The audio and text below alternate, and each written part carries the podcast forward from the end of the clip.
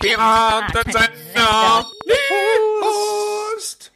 Schönen guten Abend. Wunderschönen guten Abend. Heute unser Thema. Simon, was hatten wir uns überlegt? Sag mal. Marotten. Marotten. Marotten. Was sind eigentlich Marotten? Ja, wenn man so rumgoogelt, Ticks, Spleens, äh, vielleicht generell so Gewohnheiten, zu denen man ein gemischtes Verhältnis hat. Also hm, vielleicht sogar eher, ja, die einen selber nerven, aber man kann sie einfach nicht ablegen. Richtig. Fängt bei mir direkt an. Heute die erste Folge, die ich aufnehme mit meinem neuen iPhone 11. Oh yeah. Denn, äh, ja, ich hoffe, die Klangqualität ist jetzt viel besser, vielleicht sogar THX oder sowas. Ähm, weil natürlich meine Hauptmarotte ist, dass ich Technik möglichst lange ignoriere, vor mir hinschiebe und versuche mich damit nicht zu befassen, weil es mich stresst und ich äh, eine kurze Zünd, was heißt Zündrute, Zündleine? Zündschnur. Zündschnur. Hey, meine Güte, noch eine Marotte. Während eines Podcastes fallen mir die Worte nicht ein.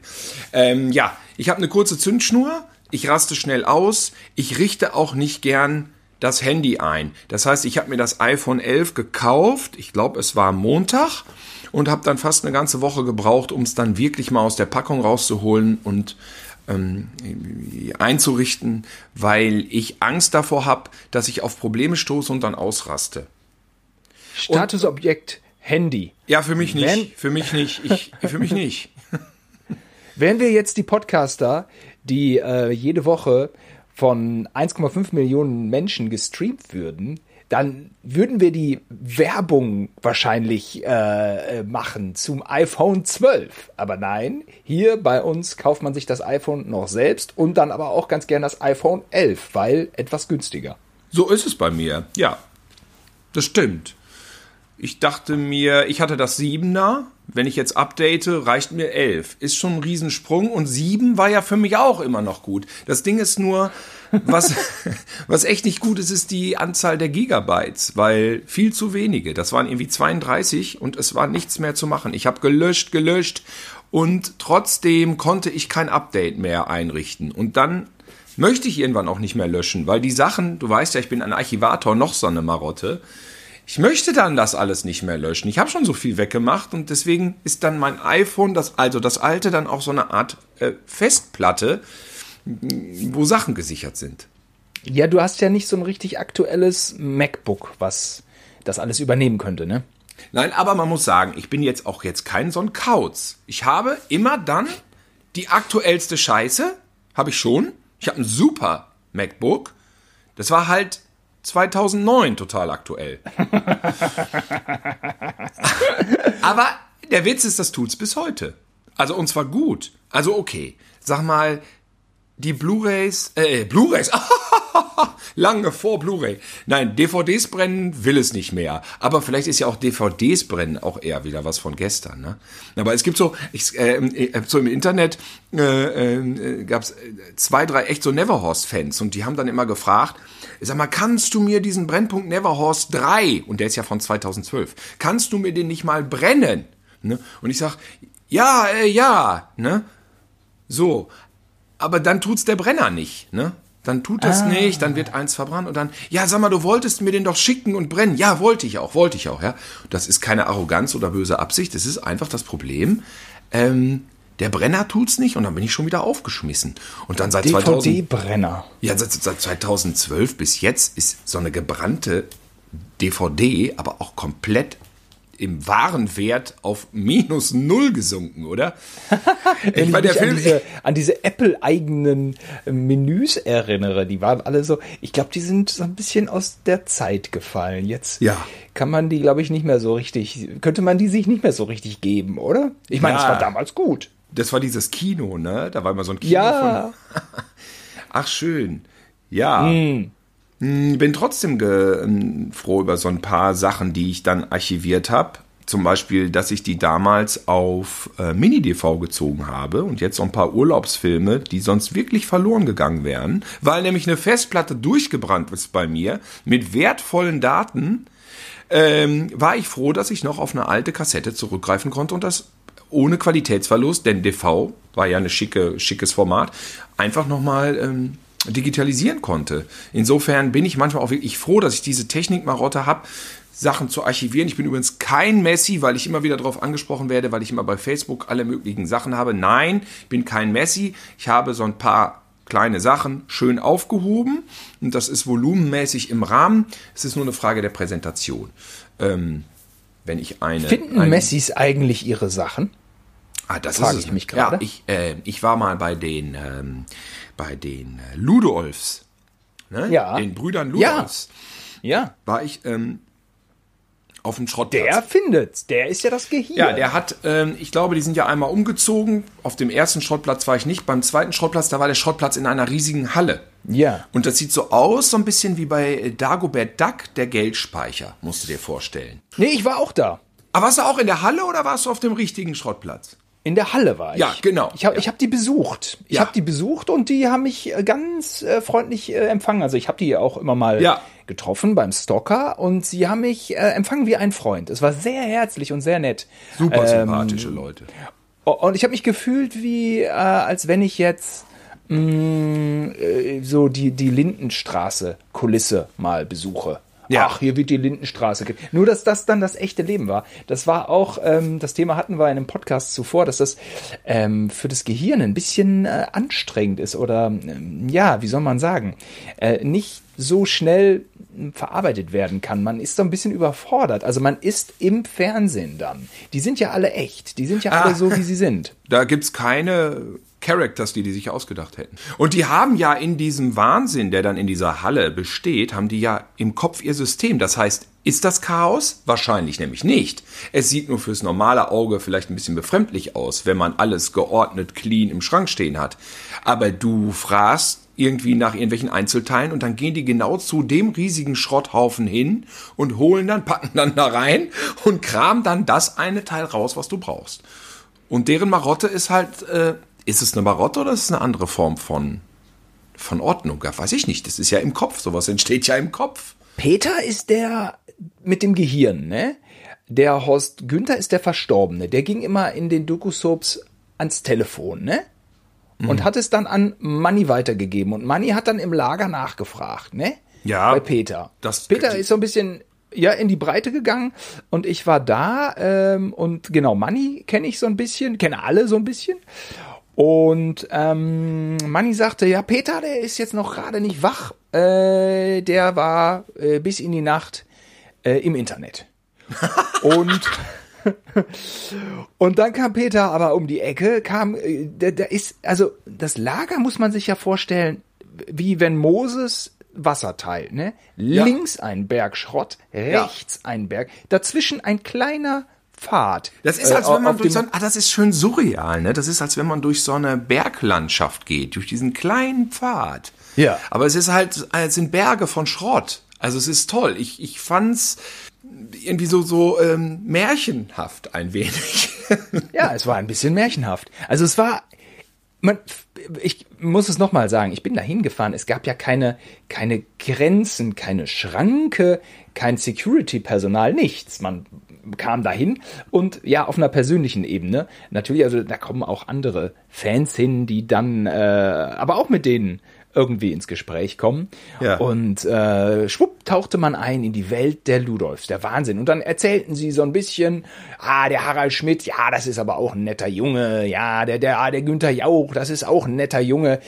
Also die, ähm, die Prominenz, die Ludolfs schon begegnet sind, ist umfangreich, ist ein bisschen was dabei. Aber irgendwie, äh, ja, sie machen sich nichts draus. Sie, also es ist, ähm, Das sind alles liebe Jungs. man ist direkt irgendwie, es ist ein heimliches Ding. Schön, gemütlich, sympathisch und jedenfalls, ja, daran erinnert mich das so ein bisschen immer. Was, was war meine Ausgangstheorie? Jetzt habe ich sie vergessen.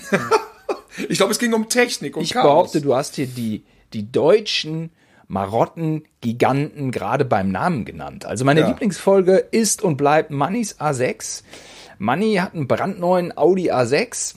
Das ist kein günstiges Auto. Er steht in der Garage. Ähm, er fährt ihn nur nie, weil der Innenhof vor der Garage halt voll mit Müll ist.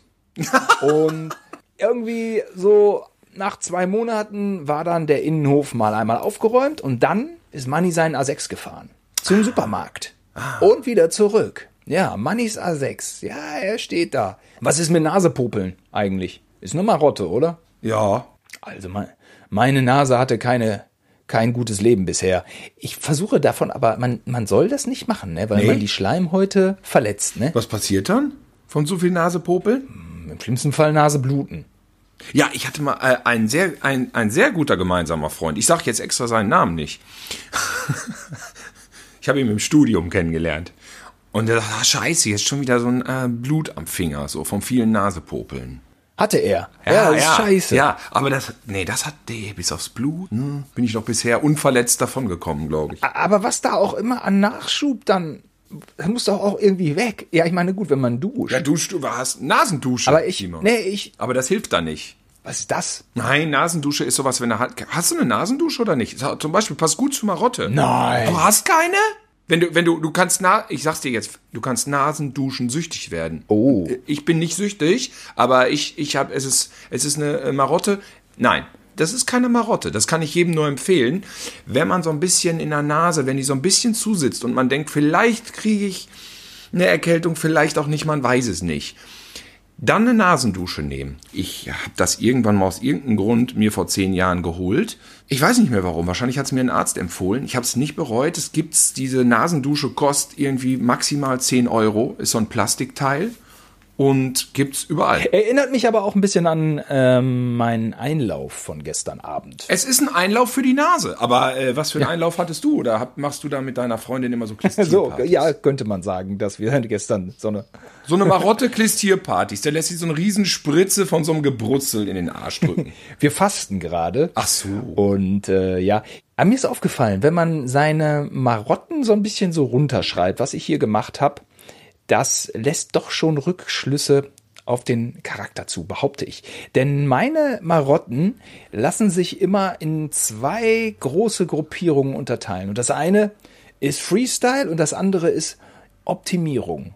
Also äh, Nasepopeln ist natürlich Freestyle, ist ja klar. Also ich meine, was kann man da für Pirouetten äh, machen? Aber ich, ich, ich, ich, ich fange mal an. Ich muss zum Beispiel, wenn ich Glas recycle, ne? Und dann habe ich ja so ein Einmachglas. Also bei mir sind es meist Babybrei, bla bla, dieses Zeug so. Und dann ist da ja halt dieser Blechcontainer mit dieser, mit diesem, mit diesem Loch. Aber das hat ja auch noch so einen Boden. Ist ja nicht einfach nur ein Loch, sondern so ein kleiner Kanal. Der normale Glascontainer. Ja. Und dann muss ich das Glas immer einmal auf den Boden in diesem, in diesem, in diesem Metallkanal aufditschen. Ach. Ich muss es immer einmal aufditschen, damit es besser fliegt und sich dreht. Ach, ja. Das willst du einfach. Warum? Das, das finde ich schön. Ach so. Ja, das stelle ich mir immer vor, wenn, wie, wie, wenn, wenn mein Leben so verfilmt würde, wie das äh, Leben der fabelhaften Welt der Amelie. Ja. Oder äh, Simon liebte es immer äh, beim Glasrecyceln einmal das Glas. Weißt du noch, der Sprecher da von Ja. äh, Fabelhafte Welt? er liebte es beim, beim Recyceln einmal das Glas aufzusetzen, schum, dass es sprang und flippte. Ja, und und genau. ich sehe schon die Kamera, die ist nämlich in, in dem Glascontainer. Ja. Ist erst draußen bei deinem Gesicht, du nimmst das Glas, die Kamera fährt zurück, man sieht einen Kreis, sie fährt weiter zurück, der Kreis wird kleiner, dann schmeißt du in Zeitlupe dieses Glas rein, es titscht auf, die Kamera fährt noch weiter zurück, bis ein riesiger schwarzer Raum äh, sozusagen den Blick des Zuschauers umgibt und das Glas fällt aus diesem kleinen weißen Guckloch in das Dunkel hinunter. So würde man das inszenieren bei die äh, Es Amelie. klingt nach einer banalen alltäglichen Situation, doch Jean-Pierre Genet würde da was Surreales draus machen. Richtig. Und dasselbe muss ich auch mit Sperrmüll machen. Äh, zum Beispiel äh, Köln. Wenn, in Köln kann man so wunderbar Sperrmüll ähm, aussortieren. Ne? Ich finde nämlich super, Sperrmüll wegzubringen, weil es muss alles optimiert werden. Ja. ja? Und, und, und dann muss auch manchmal was weg. Ja? Ja. Und dann kann man in Köln immer Wunder. In Berlin ist es ein bisschen anstrengender und nicht ganz so Wahrscheinlich so einfach, einfach weiter auch, ne? Oder? Es ist weiter. Ich fahre dann immer in die gerade Straße. Okay. Es ist im tiefsten Neukölln, aber tiefste Neukölln stellen sich äh, Leute irgendwas vor mit, mit Cla- Clans und Arabern. Nein, es ist einfach ein riesiges Industriegebiet. Neukölln ist gigantisch groß und dann in der gerade Straße, da muss man da so und zig Container und In Köln sind, ist immer so eine Crew, die die machen auch immer Witze. Und die haben, wenn du schon den Weg hochfährst, haben die schon so den geilsten Müll ausgestellt. So, so Schaufensterfiguren und so. Ja! Und da sind immer so ein paar, die machen auch Witze. Wenn man schon da, wenn man, Ja. es ist einfach eine, ist einfach ein witziger Haufen da, die Belegschaft. Und dann, wenn ich dann so ganz große Bretter hab, auch noch mit einer Metallkante, dann ist, dann, dann ditche ich die nämlich auch auf. Ja, unten ist dieses Riesending, was diese Bretter frisst. Und ähm, ich stehe dann da im Auto und dann ist da dieser, dieser Metallzaun mit so, einer, mit so einer Fläche. Und über diese Fläche kann man wunderbar große Bretter schieben. Und, und dann schmeiße ich mein Brett, dieses riesige Brett, auf die Fläche. Und dann ditcht es weg. Macht ein Looping oder ein Flip oder ein Salto. Es macht ganz, ganz tolle, äh, macht ganz tolle Flugphasen. Und so könnte ich recht lang da entsorgen, ja. Weißt du warum? Ich glaube, dass im Unterbewusstsein bei dir noch so eine Kindheitserinnerung, wobei das muss nicht nur auf Kindheit beschränkt sein, noch vorhanden ist. Und zwar, wenn man am Strand ist und flache Steine nimmt und die dann so übers Wasser knallt. Ping, ping, ping. Und die dann auch so da drüber flippen lässt. Ähm, das, Das ist ist, vielleicht die, derselbe Effekt im Kopf. Das findet man ja auch toll. Ne? Ja. Und das ist in die Richtung. Bei mir ist es zum Beispiel so, ich versuche immer, das Glas in den Container reinzuschmeißen, ohne dass es plitscht. Und das hat den Grund, weil ich immer so chaotisch im Kopf bin, dass ich nicht weiß, darf ich jetzt überhaupt das Glas hier reinschmeißen oder ist es zu laut für die Anwohner? Ähm, störe ich die? Kommt die Polizei und nimmt mich fest mit, äh, mit Polizeigriff, wenn ich hier Lärm veranstalte? Und was ist überhaupt mit dem Deckel? Der Deckel. Oh, der Deckel, der so vollgeschmiert ist. Ja, den Deckel tue ich ja vorher ins, äh, das ist ja auch so eine, so eine Macke. Den Deckel tue ich vorher in den gelben Sack. Ich bin ja Mülltrenner extrem. Ja, ja, die Umwelt, wir haben die Welt nur von unseren, Kindern ge gele äh, gelernt. gelernt. Du, wir haben Ja. das nur von unseren Kindern gelernt. Geliehen, wollte ich natürlich sagen, verfickt. So, ja, also ähm, ich finde es nur eine, und das ist auch ähm, irgendwie eklig. Ich habe früher über die Leute gelacht, die Altglas nochmal sauber machen.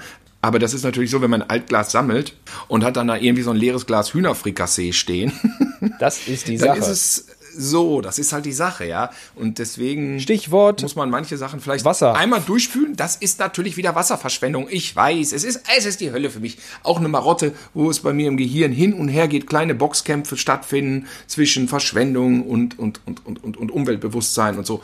Und ja, ich spüle dann ganz kurz, mache ich den Wasserhahn auf, so, ja, und dann äh, schüttel ich das durch, damit es nicht zu viel Wasserverschwendung ist. Dann tue ich halt den Deckel weg zum, äh, zum, äh, zum, zum, in gelben Sack.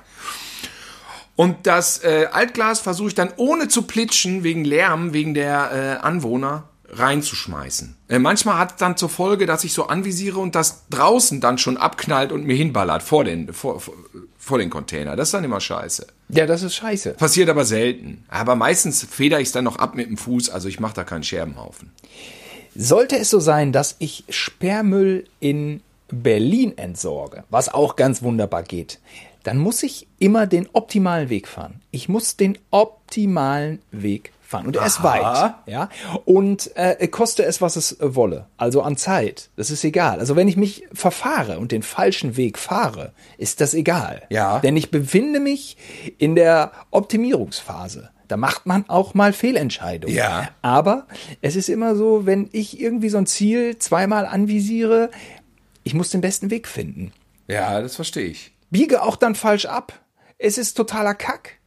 Und ähm, es ist wahrscheinlich 0,0 Zeitersparnis, wenn man das alles summiert. Aber äh, es ist einfach, nein, es muss optimiert werden. Ich hatte übrigens, wo du sagst Sperrmüll, ich hatte so ein Requisit, das war so ein großer Schrank über einen Film, den ich nie gedreht habe. Ich wollte immer alles in Ordnung, den, den, den Kinofilm machen. Den, mit den, wo ich die Serie gemacht habe für ProSieben mit äh, den Polizisten und dem Ordnungsamt und so. Und da hatte ich ja vor, den Kinofilm zu, zu machen. Da hatte ich mir so eine riesen Kiste bauen lassen und hatte auch zwei, drei Szenen zu diesem Film schon gedreht, aber die Zeit war einfach nicht mehr da, um sonst Filme zu produzieren über Jahre hinweg. Deswegen ist das dann irgendwie brach gegangen. Jetzt hatte ich diese riesen Kiste noch bei Bekannten im Keller stehen. Und immer mal fragten die so, was ist eigentlich mit der Kiste? Ich so, ich weiß es nicht, vielleicht drehe ich an dem Film noch weiter. Naja, und irgendwann war es so, die meinten so, wir räumen jetzt unseren Keller aus und die Kiste müsste jetzt weg. Ich so, ja, auf jeden Fall, ich komme vorbei, ich komme vorbei, ich komme vorbei. So, dann bin ich hingefahren, habe die Kiste abgeholt und habe sie nach Ossendorf, was du gerade erzähltest, zu diesem äh, Sperrmüllentsorgungsort wie nennt man das, Recyclinghof gebracht. Und dieser Moment, wo ich diese Kiste in diese Schrottpresse geschmissen habe und die Schrottpresse da drüber walzte, die ich eigentlich immer befürchtet habe, weil ich dachte, damit geht der Film ja praktisch den Bach runter, weil ich werde nie wieder Szenen drehen können, die daran anschließen, weil diese Kiste ist jetzt weg. Der war aber so befreiend, weil dieses so ein bisschen schlechte Gewissen im Hinterkopf immer so vor sich hingelebt hat, all die Jahre, weil die Kiste da noch im Keller steht. Und in dem Moment wurde dieser, dieses schlechte Gewissen sozusagen abgerissen. Vor meinen Augen. Ja, Ich habe sogar gefilmt. Ich habe sogar gefilmt, wie diese Walze über diese Kiste drüber rollt. Und genau in dem Moment kam mir natürlich mein, meine technische Marotte, nämlich ich hatte nicht richtig den Knopf gedrückt, so dass die Aufnahme nicht lief und ich dann ganz schnell noch nachgedrückt habe, aber bereits den Moment verpasst hatte und die Walze praktisch schon das zerstört hatte. Okay, das war Marotte in Marotte in Marotte, aber äh, es war ein schöner Moment, er war befreiend und ich kann nur sagen, Sperrmüll zu entsorgen, wirklich Sperrmüll ist einfach toll. Ja, das ist toll. Und, ähm, und ja, danach ist ja dann auch äh, Ballast abgeworfen. Und dieser Ballast hätte dich zuvor gehindert, äh, den einen oder anderen Weg einzuschlagen. Und somit ist dein Leben optimaler. Ja, es ist ein Optimierungsprozess. Und ähm, ich muss auch ähm, bisweilen ähm, äh, mich mit dem äh, Kühlschrankmanagement auseinandersetzen.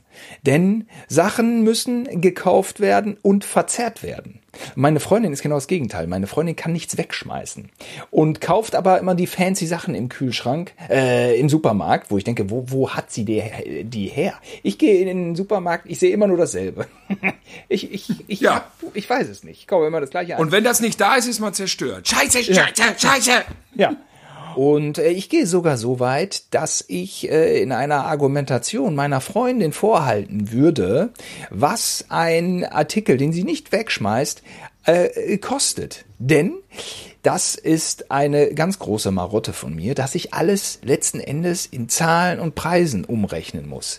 Ich bin nicht weit davon entfernt, den Mietpreis eines Vo- Vogelhauses auf dem Balkon auszurechnen oder den Mietpreis von einer Marmelade, die nicht gegessen wird, im Kühlschrank. Jetzt muss man sagen, Echt? auf drei Etagen. Wir leben hier auf drei Etagen. Wir haben, nein, das war ein Witz. Der Kühlschrank hat ja drei Etagen. Nicht? Ja, ja. Ähm, der Kühlschrank hat drei Etagen. Das muss man natürlich dann äh, ja ähm, berücksichtigen. Auch die Mischkosten, Energiekosten, die allerdings an dem Ort recht hoch sind, denn der Kühlschrank hat ja eine starke Stromversorgung. Also, da bin ich nicht so ganz unkompliziert, denn das kostet alles Geld. Ein, ein äh, irgendwas Produkt aus dem Supermarkt, was im Kühlschrank steht, nicht gegessen wird, kostet einem trotzdem Geld. Wenn man es wegschmeißt, kostet es einem weniger Geld. Aha. Ja, das ist dann so äh, mein, das ist dann so mein Gedanke. Dasselbe gilt natürlich auch für irgendeinen Scheiß, den man aufbewahrt. Ja, rechne den um auf die Miete. Das, ne? Das sind alles so, das kommt alles aus der BWL, Lagerkosten und so. Ähm, und äh, ich weiß auch, dass das viele eklig finden, dieses in Geld umrechnen. Äh, Ich mach's trotzdem. Ja, weil das ist nämlich, Tilo, man kann die ganze Welt ausrechnen. Ja, alles Ja, ja. und jeder hat seinen Preis. Und das finde ich auch irgendwie toll, weil wenn ich mir nicht mehr äh, zu helfen weiß, dann deklariere ich das in Zahlen. Ja, weil auch, auch ein Menschenleben, ja, wir haben ja hier gerade die Diskussion, ähm, Corona und das kostet ja, äh, das ist ja eine, eine, eine ethische Diskussion. Und die ist ja total richtig. Und die ist dann, da kommt immer der Palmer, ne, aus der, der, der Tübinger ähm, Bürgermeister von den Grünen, der haut dann auch immer so, ja, es sterben so und so viele Leute äh, auch beim Autounfall. Oder mein einer Kumpel, der sagt, ja, und was ist mit den Leuten in der eisernen Lunge? Oder dies, so, also diese ethische Diskussion findet statt, die würde hier den Rahmen sprengen. Aber wenn man jetzt mal Menschenleben knallhart BWLer-mäßig äh, runter reduziert, ja, dann, das finde ich ist eigentlich auch eine spannende Frage. Was kostet ein Menschenleben in Deutschland? Und dann meine ich nicht Krankenversicherung, Pflegeversicherung, sondern ich meine Auftragsmörder. Ah, ja, ja. Wir haben ja hier unseren eigenen Podcast, ne? Und Ja. äh, warum werden hier so wenige Menschen einfach mal getötet, ne? Industriell gesehen, also rein geschäftlich betrachtet. Ja, industriell vielleicht nicht, aber geschäftlich. Und ähm, dann möchte ich gerne eine Sache erzählen. Ich bin in Indien mal von einem so einem Ort zum nächsten gefahren. Und der Fahrer war ein Dave, der war ein netter Typ, der wusste viel und tut, tut, tut. und er fuhr und wir laberten und plötzlich wechselte er so die Straßenseite. Und dann kam von hinten so ein dicker Geländewagen, aber nichts Teures, schon irgendwie sowas auch, was durchs Gelände fährt. Hm. Rauschte so an uns vorbei und der Dave wurde ganz ruhig und dann guckte so ein Mann einmal rüber in unser Auto und äh, der hatte nur die Augen frei. Der Rest des Gesichts war verdeckt, ja, so eine schwarze Maske. Und dann fuhr er weiter. War das ein Superheld? Nee, das war ein Killer. Ach. Hat mir Dave erzählt. Ja. Und zwar gehörte der zu einer Bande, die da nachts alle ausraubt. Äh, also Touristen, Busse, alles eigentlich, was da, äh, was sich da äh, nachts auf der Straße aufhält, wird von der Bande ausgenommen. Und diese Bande macht auch Auftragsmorde zum, äh, zur unverbindlichen Preisempfehlung von 20.000 Euro. Ist das wahr? In Indien Mehrwertsteuer nix. wahrscheinlich nicht. Die glaube ich, nee, nee. Die lassen sie da raus. Ja, das machen sie. Ich denke, sie machen es unter der Hand. Ich weiß nicht, sie geben es, glaube ich, nicht beim Finanzamt an. Und ähm, 20.000 und dann kannst du da in Indien einen umlegen lassen. Das ist doch mal eine Ansage. Und man kommt dafür wahrscheinlich dann nicht zwangsläufig ins Gefängnis, weil das ja illegal ist, Mord. Ja, ich sag mal so, in Indien gibt es sehr, sehr viele Menschen. Aber so diese Theorie vom perfekten Mord, was immer so durch unsere Kulturgeschichte geistert. Und bei Agatha Christie und Edgar Wallace wird der Mörder immer, der wird immer aufgedeckt. Auch Columbo schafft es. Bisher hat Columbo eine Aufklärungsquote von 100 Prozent. Und man wächst damit auf, dass Mord sich nicht rentiert, weil dafür kommt man in den Knast. Äh, Das ist ja auch so. ist das Quatsch? Ist das, ist das, äh, ist das Medienmache? Ja? Ist das, ist es in Wahrheit nicht so? Ja? Also man kann das machen unter Umständen und man kann es professionalisieren und man kommt davon. Wie, wie, wie soll ich sagen? Ähm, ich, ich weiß, dass diese Aussage von mir bedenklich ist. Aber ich täte Aber es ist ja trotzdem. interessant, wenn es die, achso, die, die jetzt kommt, meinst du? Oder Ja, gerade der ja. indirekte Hinweis Nö. darauf, dass man für 20.000 Dollar. Fakt. Da hat jedes Land hat seinen Preis. So, Ah. Unterschiedlich. Jeder Markt hat seinen Preis. Und ähm, es ist einfach so, wir haben in Deutschland acht, wir haben auch viele Menschen hier. Ich kenne nicht jeden Deutschen persönlich, gebe ich zu. Es sind äh, 82 Millionen. In Indien aber sind es ja 1, äh, irgendwas, 1,5 Millionen, Milliarden. So. Und wie soll man soll man sagen? Ähm, ja, es ist so ein bisschen Angebot und Nachfrage. ne? Es ist einfach, es ist einfach wahnsinnig viel Mensch da. Und dann ist einfach, Muss auch mal was weg. Ist über, im Überfluss. Also äh, Menschen im Überfluss und wenn da mal einer weg ist, ist das da, glaube ich, nicht so schlimm. Und äh, sobald man da ist, äh, spürt man das. Es sind einfach überall Menschen, Menschen, Menschen. Und da stirbt einer an einer Ecke und an der anderen Ecke stirbt auch einer. Und das ist jetzt aber auch gerade egal, weil, weil ja, und du gehst Ja. irgendwie durch ein Dorf und denkst, so, ist ja ja nett, ist ja belebt, ja.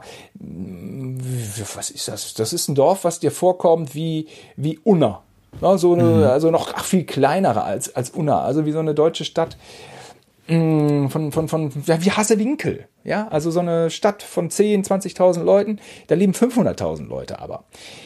Mensch ist auf jeden Fall Massenware da. Und nee, da wird mal einer umgelegt und dann ist, das ist dann auch egal. Aber in Deutschland, was du meintest, ich glaube schon, dass die Aufklärungsquote schlecht ist fürs Geschäft. Denn es wird viel aufgeklärt. Und äh, wenn man mal so ein paar prominente Fälle sich nimmt, zum Beispiel Barschel, ähm, der ja dann von Journalisten auch nochmal aufgerollt wurde, der Fall. Vor, na, na, natürlich vorher von der Polizei. Und dann auch noch so ein Medium von RTL, so eine Hellseherin von RTL, die dann auch nochmal hinterher stochert, weißt du? An so einem Ja. toten Barschel. Das ist ja schon nicht, das muss man schon da einberechnen in den Preis. Ich tippe, in Deutschland für Normalo musste 250.000 auf, auf den Tisch liegen. Aber das ist jetzt aus der Luft gegriffen wahrscheinlich. Wer weiß. Das Vielleicht ist völlig aus der Luft gegriffen. Aber du brauchst einen Profi. Du brauchst einen Profi. Weißt du, hier, wo, glaube, wo, wo der eine hier im Tiergarten in Berlin, ne, der Russe, der den Tschetschenen in den Kopf geschossen hat, am, am helllichten Tag, ne? Ja. Ah, da hat Putin, glaube ich, gespart. So. Da hatte Ja? Putin, glaube ich, einen Igel, äh, einen Igel in der Tasche, ne? Haha. Ja. Muss man da denn nicht einfach auch investieren dann? Da hätte er mal ein bisschen mehr auf den Tisch legen müssen, denn jetzt hat er schon wieder den ganzen diplomatischen äh, Scheiß anhaken. Ne? Also wir müssen uns hier an dieser Stelle natürlich davor bewahren, dass wir in totaler äh, unter den Verdacht geraten, totale Menschenverachtung zu propagieren. Natürlich haben wir hier eine leichte ironische äh, Note in dem Ganzen drin. Ähm, insofern, nein, äh, wir sind ausdrücklich natürlich gegen diesen Scheiß. Wir sind gegen Mord, weil wir ihn uns auch nicht leisten können. Können das muss man. uns Ich denke, das kann man, äh, wenn man unseren Podcast kennt, ähm, kann man das, kann man das vielleicht sich denken, dass wir das nie, natürlich nicht gutheißen. Ich weiß aber auch noch eine bittere Geschichte und vielleicht geht das alles in die Richtung. Man kann froh sein, dass man hier wohnt. Vielleicht sollte man sich das einfach, wenn man sowas hört, ein bisschen mehr vergegenwissen, vergegenwisser, hä? Vergegenwissern? Dagegen pissen. vergewissern. Man sollte sich dessen einfach ein bisschen mehr vergewissern. Denn ich weiß von einem Arbeitskollegen aus der Medienbranche, der war in China und da haben die Straßen irgendwie zehn Spuren. Und wenn dann da einer, ein Obdachloser, irgendwie aus Versehen stolpert und fällt auf diese äh, Fahrspur, da fahren die Autos weiter. Ne? Da macht's bum bum. Das ist wirklich so. Da macht's bum bum und dann wird der platt gefahren wie eine Katze. Und das interessiert da keine Sau. Das nehmen die noch nicht mal wahr. Die fahren einfach weiter. Und er meinte so, das wäre für ihn total schockierend gewesen. Also der war nicht selber in dem Auto, hat das wahrgenommen, das ist irgendwie mitgekriegt, dass sowas passiert und dass es da keine Sau interessiert, weil da einfach Milliarden wohnen. In Indien ist es auch so. Ich meine, der würde dann die ganze Rückbank vollbluten und das bezahlt einem da keiner. Und die haben wenig Geld und es gibt eh Milliarden Menschen. Kommen wir mal zu einem ähnlich dramatischen Marottenfaktotum. Ich kann nicht rückwärts in der Bahn fahren. Ich weiß. Ich, ich hasse es wie die Pest. Wir wollten nach Paris fahren, im Thalys. Und äh, man konnte natürlich nicht buchen, so dass man irgendwie sagen konnte, irgendwie vorwärts, die Fahrt geht nach vorne, geht nach zurück. Das äh, verstehe ich, ist ein Missstand. So, es war ein Glücksspiel und prompt natürlich viereinhalb Stunden Fahrt im Thalys rückwärts. Ich bin dann bis zur ersten Station, ich glaube, das ist dann Brüssel. Also Thales ist der Zug, der von Köln nach Paris geht. Und bis Brüssel war ich schwindelig. Es, ich ich habe einfach, also ich muss nicht kotzen, aber mir geht's körperlich einfach dann nicht gut auf Dauer. Und dann habe ich im Restaurantwagen Platz genommen, weil ich da dann irgendwie einfach, der war nicht reserviert, der war nicht bezahlt, der Platz, aber ich konnte einfach geradeaus Ich finde fahren. es auch nicht so geil. Aber ähm, ich kann damit umgehen. Ja, na klar. Ich bin auch schon äh, Berlin, Köln rückwärts gefahren. Einfach so. Bam. Echt? Ja, ja, habe ich gemacht. Boah, ist aber brutal, oder? Suchst du dir dann nicht einfach einen Platz? Also wenn das bei mir so ist, das ist nämlich meine Marotte. Ich buche mir zwei gegenüberliegende Plätze auf diesem Vierersitzplatz. Am Fenster oder am Gang ist dann egal, ne? Nur zwei gegenüberliegende. Und ich nehme dann den Platz, der geradeaus fährt in die Fahrtrichtung. Und auf dem anderen kann gerne jemand Platz nehmen. Ich bin dann nicht jemand irgendwie, der sagt, oh, oh, oh, oh, äh, da stelle ich meinen Koffer hin. Das finde ich auch asozial. Aber ich suche mir dann die Richtung aus. Und äh, das sichert mich vor Schlechtigkeit im, in der Magengegend. Es ist immer, immer so wahnsinnig anstrengend beim Einsteigen. So, wo ist jetzt der Köln, Kölner Dom? Warte mal, der Kölner Dom war rechts. Nein, weil äh, dann fahren wir. In welche Richtung fahren wir? Genau. Äh, auch, auch in, äh, nee, in München ist es ja leicht. Das ist ja so ein so ein Final, wie wie sagt man, so ein Endstationsbahnhof, ne? Ja. Fährt man da ja direkt. Äh, kann ja, wobei, doch, doch, der wendet dann auch manchmal. Der fährt dann in Auf, so eine auf dem Weg nach München musst du Ja. aufpassen. Auf dem Weg nach München fährt er einmal irgendwo rein und in die andere Richtung wieder raus. Jo, da kann Ich weiß nicht, ob das, das in machen. Frankfurt macht oder also das ist schwierig. Ja. Mhm. Da suche ich mir dann einen anderen Platz immer in dem Moment. Das nervt. Das ist nicht so leicht. Ne? Wir sind einmal nach Österreich gefahren, da musste, musste man zwei oder dreimal umsteigen und dann immer in die andere Richtung. Meine Güte doch.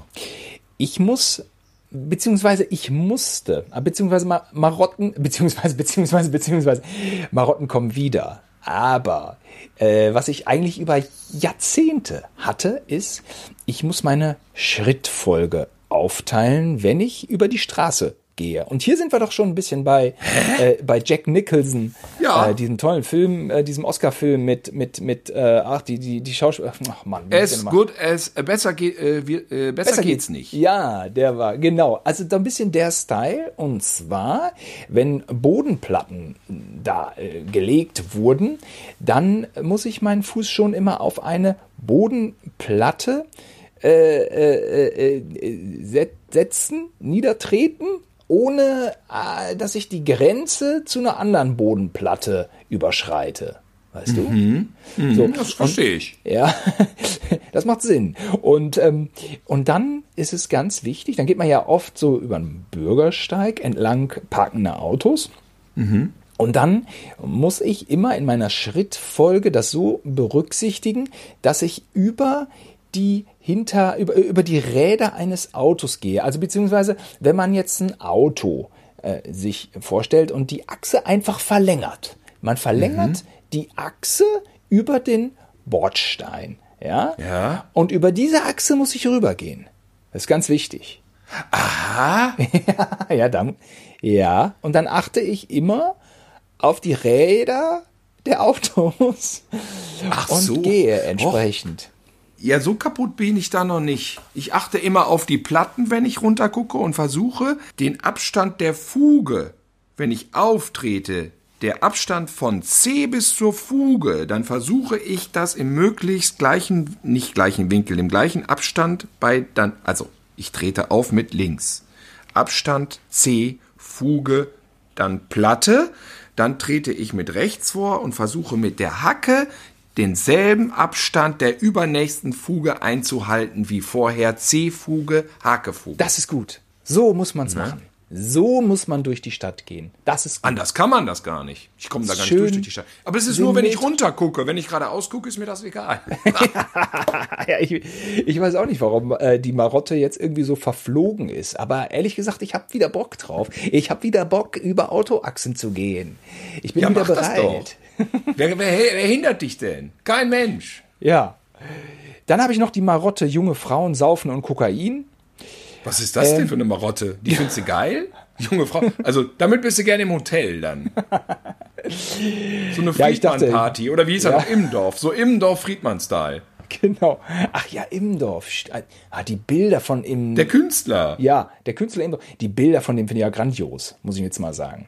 Ja, ja. Ja, ja.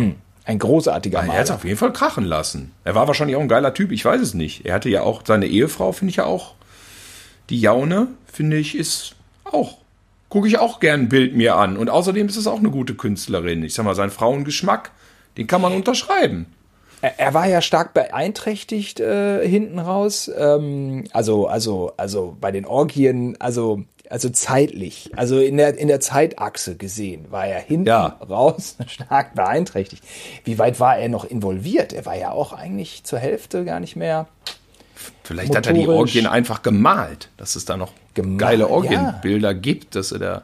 Er mochte Koksende es Hotelzimmer einfach, ja, an, gekritzelt die hat. Anwesenheit bei seiner, bei so einer Orgie. Kann sein. mochte er einfach. Dieses, das Umfeld. Ich mag's einfach, wenn in meinem Umfeld so eine Orgie ist. Wo ich Ja. mal bei ähm, das Leben von äh, Biggie, Big, also Hypnotize, äh, der Hip-Hopper, äh, Notorious, B.I.G. wurde mal, ähm, wurde mal verfilmt. Ich war in der Pressevorführung und habe das so ganz gern geguckt. Naja, ein bisschen unreflektiert. Naja, die Hip-Hop-Filme. Ähm, hier und da haben sie ein bisschen Tiefgang missen lassen. NWA war eigentlich aber ganz gut, fand ich. Egal. Also, das Leben von Notorious B.I.G. Äh, haben wir uns angeguckt. Und da wurde auch schon immer die ein oder andere Orgie angedeutet. Da war diese eine sehr sympathische Kollegin vom WDR, glaube ich, ich weiß es nicht, äh, Filmjournalistin. Und äh, wir haben so nachher kurz gequatscht. Und sie meinte, ja, diese Orgien, ja, ist ja schön und gut, aber wie muss es da gerochen haben? Wie riecht es bei einer Orgie? Und, und seitdem hatte ich auch eigentlich kein Interesse mehr an einer Orgie. Dachte ich mir, ja, da hat sie recht. Ja, der Notorious B.I.G. durchgekokst, versoffen. Wann hat er geduscht? Naja, vielleicht musste er das mal zwischendrin. Er wurde aufgef und dann da die Mädels und dann kommt noch der eine Kumpel, der hat aber gerade gehasselt in den Streets, der ist ein bisschen stre äh, Wie riecht es da, wenn so viele Menschen zusammenkommen, nackt übereinander herfallen? Ich glaube, diesen Geruch, den lasse ich einfach aus. Den muss ich für mich jetzt gar nicht rausfinden. Ja, das weiß man halt einfach nicht, ne? Weil man selber jetzt im Dorf, der hätte da noch was von erzählen können. Denn riechen Der- konnte er. Ja. Ja, Egal wie unbeweglich, ne? ja, ja. Ja, ja. Ja, jetzt oute ich mich natürlich auch als Langweiler. Na, der, das war ich jetzt auch wieder nicht. Aber mm, mm, Ja. Also deine Marotten gehen dann eher so, weil mir, ja, die sind dann eher bodenständig. Meine zum Beispiel finde ich Ja. die Marotte von Ja. Leuten total nervig, um nochmal zurückzukommen auf Zug. Dass die so früh alle aufstehen, im Gang, im Gang äh, dann da verharren und mir ihren Arsch ins Gesicht stecken. Es ist vielleicht ich ein bisschen nicht. übertrieben. Warum, müsst, warum muss man, wenn man äh, aussteigen will in Hannover, ja, warum muss man dann schon in Wolfsburg aufstehen? Hm. Also was ist denn da los? Warum stehen die denn zehn Minuten? Der, der Zug hält doch keine Sekunde eher an. Also ich kann es noch verstehen, wenn du einen Folgezug nehmen musst und wirklich vorhast, als erster rauszurennen, um das Gleis zu wechseln. Das, das macht ja noch Sinn. Aber selbst dann muss ich nicht zehn Minuten eher da im Gang stehen. Genau wie die Leute auf dem Flughafen, die Ja. dann irgendwie sich an die lange Schlange anstellen. Warum? Ich meine, ich, ob ich als erster im Flugzeug bin, Jetzt vorausgesetzt, man hat nicht riesige Koffer, die man unterbringen muss. Dann ist man als letzter gefickt, okay. Aber wenn nicht, dann wa- warum, warum stehe ich da in der Schlange? Ich kann doch genauso gut noch sitzen bleiben und warten, bis fast alle drin sind und als letzter reingehen. Dann stehe ich immer noch auf diesem beknackten Flur zu diesem, diesem komischen Schlauch da zu dem Flugzeug hin. Da habe ich überhaupt keinen Bock zu stehen. Da steht man so schräg. Ist auch eine Barotte von mir. Dieser Schlauch, der zum Flugzeug geht, dieser Tunnel, Ja. der ist ja immer irgendwie schief, der geht runter. Und das ist auch so eine, das, das kriege ich mit meinen Sinnen nicht zusammen. Das ist, glaube ich, dasselbe wie, wo, dass ich nicht rückwärts fahren kann. Ich stehe schief, es sieht aber alles gerade aus. Da wird mir schlecht in diesem Schlauch. Die schlimmste Situation beim Fliegen ist eigentlich die, wenn man gelandet ist und alle möglichen Leute erheben Anspruch auf den Gang. Wum, wum, stehen auf, stehen im Gang. Oh, warum Aber steht warum- das ist genau, ja, warum stehen die denn So. im Gang? Und da kriegt man ja wohl auch Ärsche ins Gesicht, äh, Ja. äh, also von denen man vorher eigentlich nichts wusste und wissen wollte. Also die, also, äh, die Ja. man auch nicht braucht. Nee. Und wozu die schon diese Unruhe? Wenn du zum Gang hin sitzt, merkst du schon, der am Fenster oder der Typ in der Mitte, äh, wobei wir ja, wir versuchen ja immer nicht in der Mitte zu sitzen, ist ja auch so eine Marotte. Bloß nicht Mittelplatz, bloß nicht Mittelplatz. Schon in der Firma anrufen, ja, versucht mir möglichst einen zu buchen, der zum, zum Gang hin ist. Da kannst du Ja. die Füße ein bisschen nach. So, aber wenn die Leute dann, also man sitzt zum Gang hin und dann merkst du schon die Unruhe. Ich will jetzt hier raus. Wir äh, äh, haben, wir sind gelandet. Ich, ich muss jetzt auf dem Gang stehen noch mal fünf bis zehn Minuten. Ja, dann gehen die runter und dann und dann sitzen, dann sind sie als Erster in diesen scheiß Bussen, die dich dann zum Terminal fahren. Ja, dann, ah. dann, dann, dann, dann, dann kannst du gar so, die sind dann als erstes schnell raus, raus, raus und sitzen als erstes in dem scheiß Bus. Ja. Ah, diese Busse sind ja Ja, auch. ich hasse die Busse, auch wie die Pest, ja, sagen wir immer, das sind auch so Luxusprobleme, ne? Aber wenn ich schon rausgucke und sehe den Bus, da krieg ich schon schlechte Laune. Ich Dieses auch. Ich Geschaukel immer- da. Ich will wie in Freiheit, wie Lassie, will ich über, über das Feld in die Halle laufen, ohne, Ja. ohne irgendwas.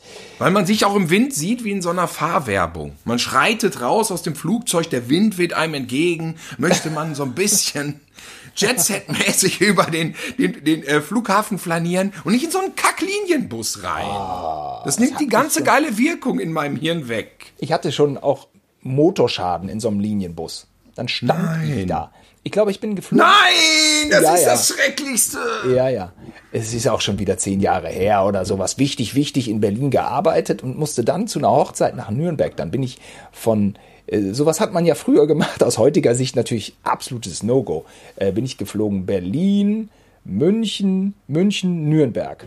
Und ähm, irgendwo war da noch der, der scheiß Bus kaputt und ich stand da und natürlich Hochsommer und äh, ein Horror. Und dann aber auch, die Berliner Taxifahrer, auch wenn man hier dann ankommt, ne, die haben ja auch immer so eine schlechte Laune, immer so, ja, also moderat äh, würde man jetzt sagen, Zeit ist Geld, aber bei denen ist irgendwie, alter äh, Amok, Amok ist Geld, so ballern die dann hier durch Berlin und dann Pflasterstein und so. Ich habe schon öfter gesagt, einen Kilometer vor, vor meinem Zuhause habe ich gesagt, Leute, anhalten, danke, ich, äh, das passt hier, danke, tschüss, um einfach zu gehen, bei mir zu sein, ähm, um diesen ganzen Schwindel, Reisescheiß so ein bisschen wegsacken zu lassen und, und, und zu Hause anzukommen. Ich habe da schon gestresste Taxifahrer an den Backen gehabt, nicht auszuhalten, deren Fahrstil. Horror. Ha, wir haben sie doch mal die Bremsmeister getauft. Das Schlimmste ist, wenn du im Taxi einen Bremsmeister erwischt. Und ich weiß, dass wir uns den Namen ausgedacht haben, als wir mal durch Berlin gebrettert sind. Waren wir das oder war das mit Lutz? Ich meine, wir wären es gewesen. Die Bremsmeister sind die, die dir suggerieren wollen, dass sie dich ganz schnell zum Ziel fahren und alles dafür tun. Sie geben wahnsinnig Gas und bremsen vor jeder Ampel volle Pulle, gehen sie fucking in die Eisen, dass mir die Kotze rausfliegt. Ich hasse das. Und dann wird mir, ich komme aus dem Flugzeug, das finde ich schon scheiße. Ich bin in dem Linienbus gefahren zum Terminal, fand ich schon scheiße. Steige in das Taxi ein, der gibt Vollgas und bremst tierisch, höllisch vor jeder Ampel. Ich, es ist grauenhaft. Es ist, äh, es ist grauenhaft und ähm, die Taxilaberei, manchmal ist sie gut, manchmal ist er auch schrecklich. Also in Berlin hat dann fing dann einer an, da den ganzen ganzen Verschwörerkram darunter runter Nein, wie schrecklich ist das denn?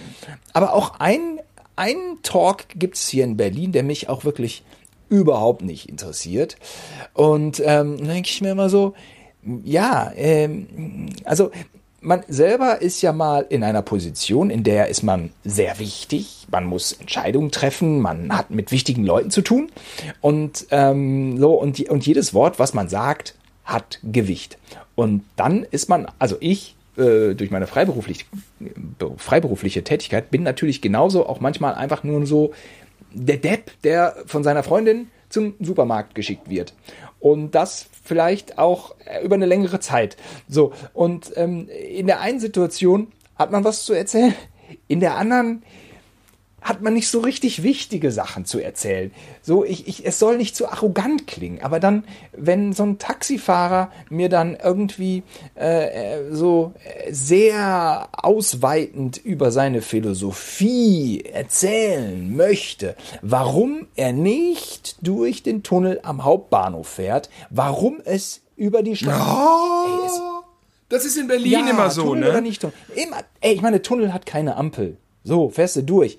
Zwei, drei Euro drauf geschissen. Das andere ist dann immer da hinten raus durch, äh, ja, Wedding ist das dann, äh, Moabit. Ey, so viele Ampeln, so viel Kreuz, so viel, oh, links ab. Horror, finde ich. Ich hatte letztens und 30 Minuten eingerechnet, bin durch den Tunnel 10 Minuten nur. Ich fahre immer den Tunnel und ich muss ganz ehrlich sagen, diese Philosophie dahinter, die interessiert mich nicht. ah, ich kann es verstehen. ah, ich habe schon geil gelabert im, im, im Taxi. Ja, auf, auf jeden Fall. Viele sind einfach ganz easy und. Wir hatten so eine Szene gedreht für die heute schon, mussten nachts schneiden und wir wussten nicht, wie wir die Szene mit welcher, das war eine melancholische Szene, wir wussten nicht, welches Lied wir dafür nehmen. Da haben Lutz und ich die ganze Zeit im Taxi überlegt, auf der Fahrt von der Innenstadt Köln bis nach Mülheim raus, wo wir dann schneiden wollten. Nachts haben wir die ganze Zeit überlegt, oh Mann, ähm, welches Lied nehmen wir? Und dann sind wir äh, drauf gekommen, irgendwas mit Morricone. Das ist, das ist irgendwie geil. Das ist irgendwas mit Morricone müsste es sein. Dann sind wir alle Soundtracks durchgegangen, total nerdmäßig, was man von Morricone nehmen könnte. Und dann sind wir angekommen bei Prime und wollten fast aussteigen. Und dann sagt der türkische Taxifahrer, der so aussah wie so ein normaler Taxifahrer, wie man sich, sich nur vorstellen kann, ja, wieso nimmt er denn nicht Chimay? Und das ist dieses Morricone-Stück aus der Profi. Und wir so, ja, na klar, wieso sind wir denn da nicht drauf gekommen? Ja, das wird doch passen. Hä? Was ist der er denn? Er zieht sich die ganze Zeit dieses Nerdgespräch rein und kann komplett mitreden, theoretisch. Und dann haben wir das gemacht. Dann haben wir Chimay da draufgelegt und es passte. Bumm. Ja, manchmal hat man super Typen da, ne? Das ist schon interessant. Ja, voll. Auch irgendwie so ein persischer Architekt, der dann in, in, in Köln keine Zulassung kriegt oder so. Kann man super labern. Man kommt von Vorurteilen weg. Machst du es denn auch im Zug zum Beispiel? Ich habe irgendwie viel Zugthemen gerade, fällt mir gerade ein, fällt mir ein, dass du erstmal nicht pinkeln gehst? Warum sollte ich? Ich habe, aber da kann ich dir keinen Grund für nennen. Ich sitze im Zug, muss theoretisch pinkeln und denke mir, nein, ich muss diesen Sitz praktisch erst noch, ich muss hier heimisch werden. Dieser Sitz muss zu meiner Heimat werden. Ich muss hier alles haben. Ich muss mich, wenn ich mich richtig entspannt habe, wenn ich diesen Sitz eingenommen habe, wenn es mein, mein externe, meine externe Wohnung geworden ist, zu einem gewissen Prozentsatz, emotionalen Prozentsatz, dann erst kann ich auch entspannt ins Badezimmer gehen. Oder bin ich jetzt komplett kaputt? Oute ich mich jetzt als kompletter Kaputtnick? Das ist Monk-Level. Ähm, ich habe ich hab das nie geguckt, ich habe immer nur gehört, dass das auch so einer Ich auch, ich habe so, aber ich weiß, was du meinst. Ich, also niederlassen, natürlich, man muss sich ja erstmal niederlassen, aber dann darüber hinaus da irgendwie, ähm, äh, wie, wie sagt man, Wurzeln schlagen, Das muss ich Ja, aber, aber, ist, aber das Thema Pinkeln finde ich eh, ist eh interessant. Wenn ich ins Kino gehe, muss ich pinkeln. Also ich muss nicht pinkeln. Ich bezahle die Karte. Und ich muss vorher noch mal pinkeln, vom Kopf her. Ja, es ist die Angst davor, pinkeln zu müssen. Richtig, genau. Und deswegen muss ich vorpissen. Damit ich nicht mittendrin in Avengers Endgame dreieinhalb Stunden einen Effekt verpasse, wie ein CGI-Raumschiff in einen Planeten rasselt. Du? so. So muss man sich das vorstellen. Ja, man muss alles sehen, um danach dann auch wieder alles irgendwie zu vergessen. Ey, gestern lief Sagt niemals nie in der Glotze. Ich hatte den ganz schön vergessen. Das hat mich gefreut. Ähm, na, viele Szenen kannte ich natürlich auch noch, aber es ist doch toll, so einen Bond-Film auch mal vergessen zu haben. Dann kann man den Ja, da das gucken. ist toll. Ach, da war ich damals Ja. mit Papa drin, Abendvorstellung, erstes Wochenende. Das war ein Mhm. Event, ey. Da so als 13-, 14-Jähriger und dann war Sean Connery nochmal James Bond, so, den man nur im Fernsehen gesehen hatte. Ey, das war geil. Das war Herrlicher geil. Film. Ja, da ja. muss ich, wo ich äh, gerade an das Toupet von äh, Sean Connery denken muss, muss ich Mhm. an so eine Art Marotte Schrägstrich Fetisch denken. Und zwar Mhm. ist das so, wenn ich zum Beispiel so ein, so ein Ausguss, der so, der so ähm, verstopft ist und ganz lang und das Wasser mm, fließt nicht mehr richtig ab. So, das hatte ich mal einmal, äh, habe ich ab und an, ja, hat man mal so. Und dann habe ich so ein Draht gebastelt und habe da so so richtig was rausgezogen, so fupp aus dem tiefsten. Wumm, das hatte sowas Befreiendes. Es sah so aus wie das Toupet von Sean Connery bei äh, Sag Niemals Nie. So musst du es dir vorstellen, so graues Haargewusel, ja, so irgendwie ähm, äh, ne, aus den Katakomben. Wumm. Das hat mich so geflasht. Ich war, ich, fünf Stunden oder so habe ich dann immer noch diesen Moment genossen. Oder dasselbe, wir hatten mal so eine Hütte äh, in den Alpen und äh, meine Freundin und ich. Und äh, ganz schön so altes Holz und so.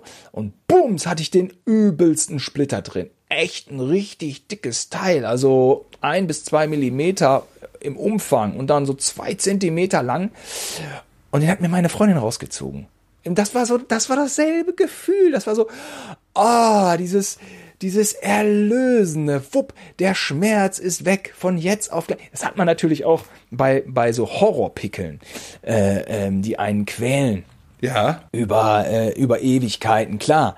Ähm, ja gut, meine, meine äh, Pickelkarriere ist dann doch mit Mitte 40 jetzt so im Großen Vorbei, und Ganzen ne? vorbei. Ja. Es ist relativ vorbei, aber ab und zu äh, verfängt sich da noch irgendwie irgendwas, ein Mitesser in einer Entzündung, wie auch immer.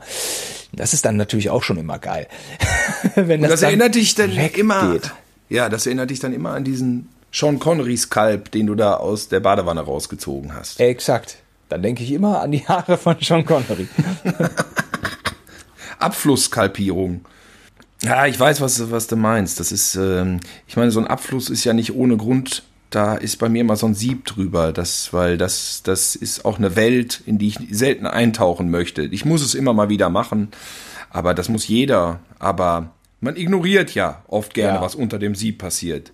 Filmisch, ja, ist man da auf diesen Abwegen gern unterwegs? Sicher? Privat, nein. Nein. Ja, ich habe auf jeden Fall, ich versuche mir das Leben auch, äh, da haben wir noch, wir hatten ja irgendwie mal das Thema, mh,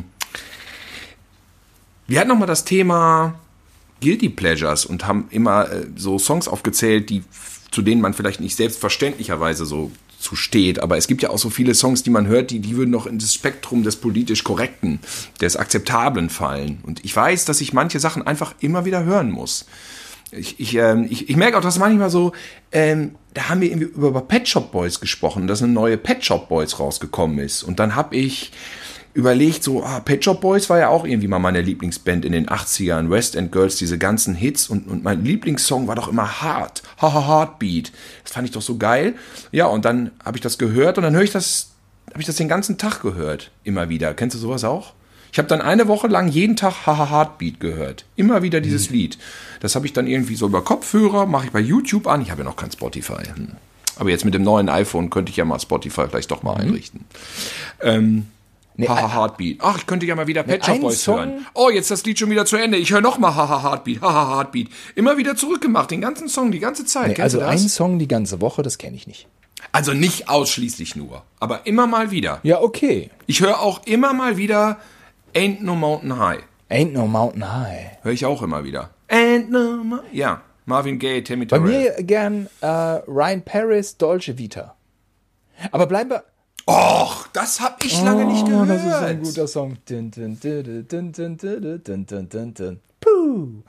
Aber äh, bleiben wir doch mal bei Marvin Gaye. Nee, wie? Ähm, Tammy ja, den verbinde ich auch total mit, mit meiner Ausgehzeit in Köln eigentlich. Da wurde es immer gespielt, oder? Das wird bis heute, glaube ich, immer gespielt, ne? Zumindest auf den Partys, auf denen wir sind. Ich meine, man ist ja in unterschiedlichen Stimmungen und manchmal will ich einfach was Hartes hören und dann denke ich aber, wenn ich jetzt Death Metal höre, dann ist mir das zu brachial.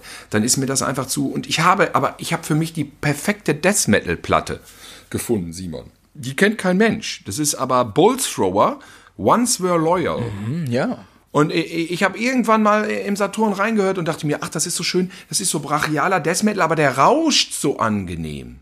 Also der, der erfüllt so, der, der hat so, als wenn man in so ein, in so ein bequemes Bett sich reinlegt, was sich so wattig, was sich so wattig umschließt. Das heißt, du hast diese Power von Death Metal, aber gleichzeitig äh, erfüllt es dich einfach mit einer, Entsch mit einem Entspannungsemotion, erfüllt es, erfüllt es Ja, dich. okay. Aber wir sind schon wieder am, damit- am Ende unseres äh, kleinen äh, Ist das wahr? Ich, ich, ich, könnte jetzt aber noch 97 Hits. Say a Little Prayer habe ich auch noch. äh, Höre ich auch ständig. Say a Little Prayer von Aretha Franklin. Komme von dem Song. Die sind alles so Songs, die ich laufend brauche, so wie so eine äh, Frischzellenkur. Weißt du? Dann äh, irgendwie ein komischer Moment und dann Kopfhörer drauf und dann irgendwie äh, Say a Little Prayer oder Biscaya von James Last oder Heart von Pet Shop Boys. Ja, auf jeden Fall, da tankt man auf. Taylor Dane höre ich auch gern. Tell it to my heart, finde ich auch Ja. gut. Tell it to my heart. Ich höre übrigens jeden Morgen, seit Jahren, jeden Morgen dieselbe CD. Es ist wie ein Vorspann zu meinem Alltag.